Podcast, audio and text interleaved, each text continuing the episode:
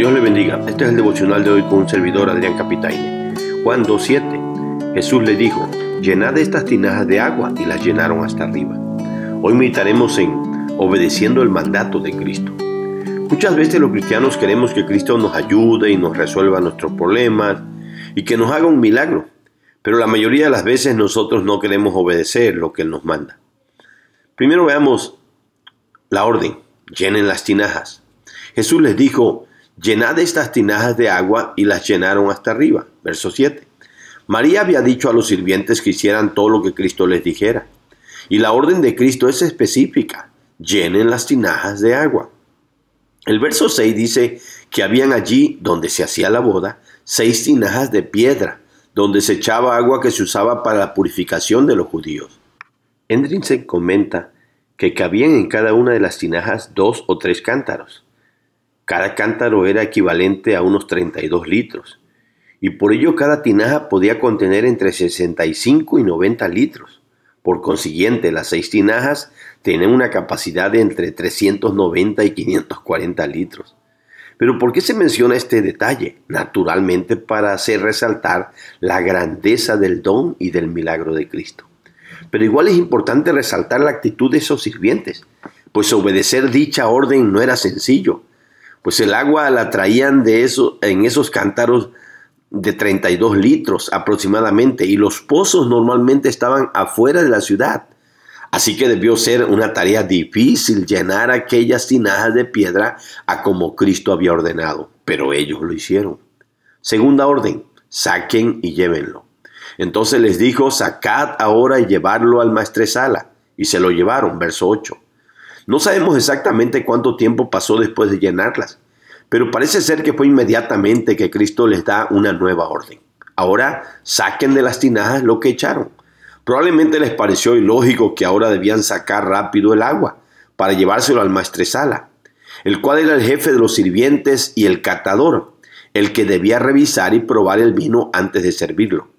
Ahora, noten que Jesús no les dijo saquen el agua o saquen el vino de las tinajas, y tampoco les dijo que se lo dieran a él para que lo probara, pues él estaba seguro de lo que había hecho, o que ellos lo sirvieran y lo hicieran, sino solo les ordenó que sacaran y llevaran al jefe, el cual estaba allí en medio de los invitados, y el propósito es que fuera un milagro del cual todos los que estaban en aquella fiesta se enteraran.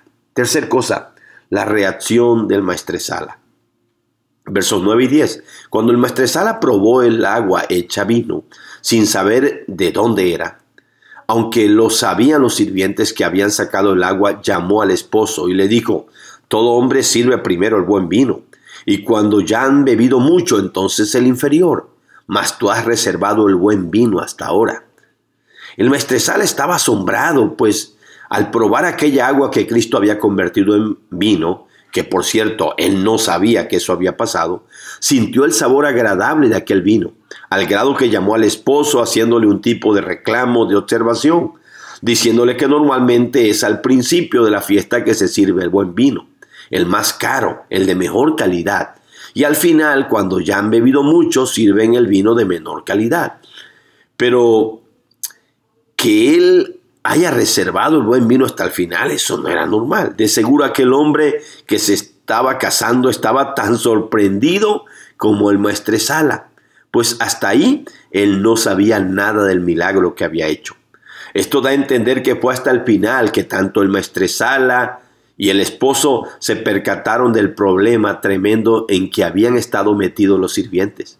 Pero que aquel invitado especial llamado Jesús había hecho el milagro maravilloso de convertir aquellas seis tinajas de agua en vino, de convertir un momento de apuro y preocupación en paz y tranquilidad, un momento de tristeza y desesperación en alegría continua, y un momento de vergüenza que hubiera sido para el esposo en un momento de mucha honra, sacando el mejor vino para el final. Eso solo Cristo lo podía hacer. Veamos las lecciones prácticas.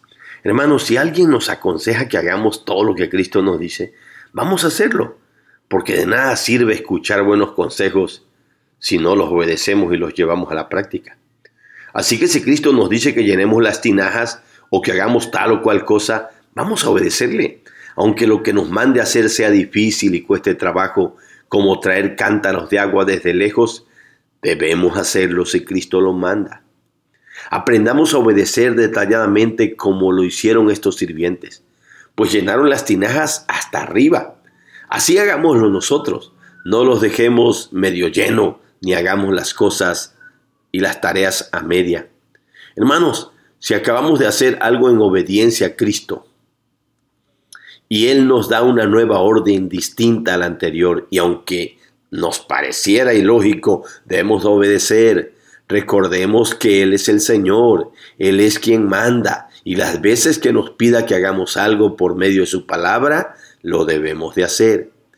Así como el Señor Jesús mandó a estos sirvientes a llenar el agua convertida en vino y llevarla al maestresala, así debemos llevar nosotros la palabra de Dios y el mensaje del Evangelio a los perdidos, a los catadores de este mundo, para que saboreen y sientan el sabor agradable del Evangelio y puedan decir como aquel hombre, esto es lo mejor que hemos probado.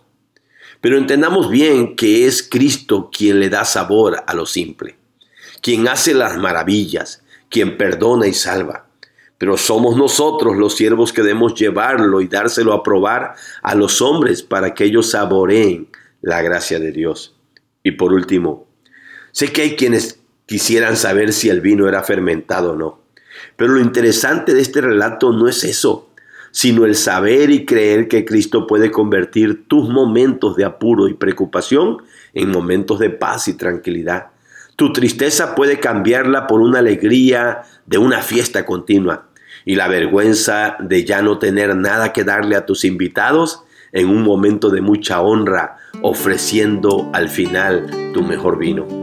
Pero ten en mente que ese vino Cristo te lo podrá suplir solo si Él está ahí junto a ti cuando el problema se presente. Y eso será solo si Él fue tu invitado especial. Dios les bendiga, mis hermanos. Dios les guarde.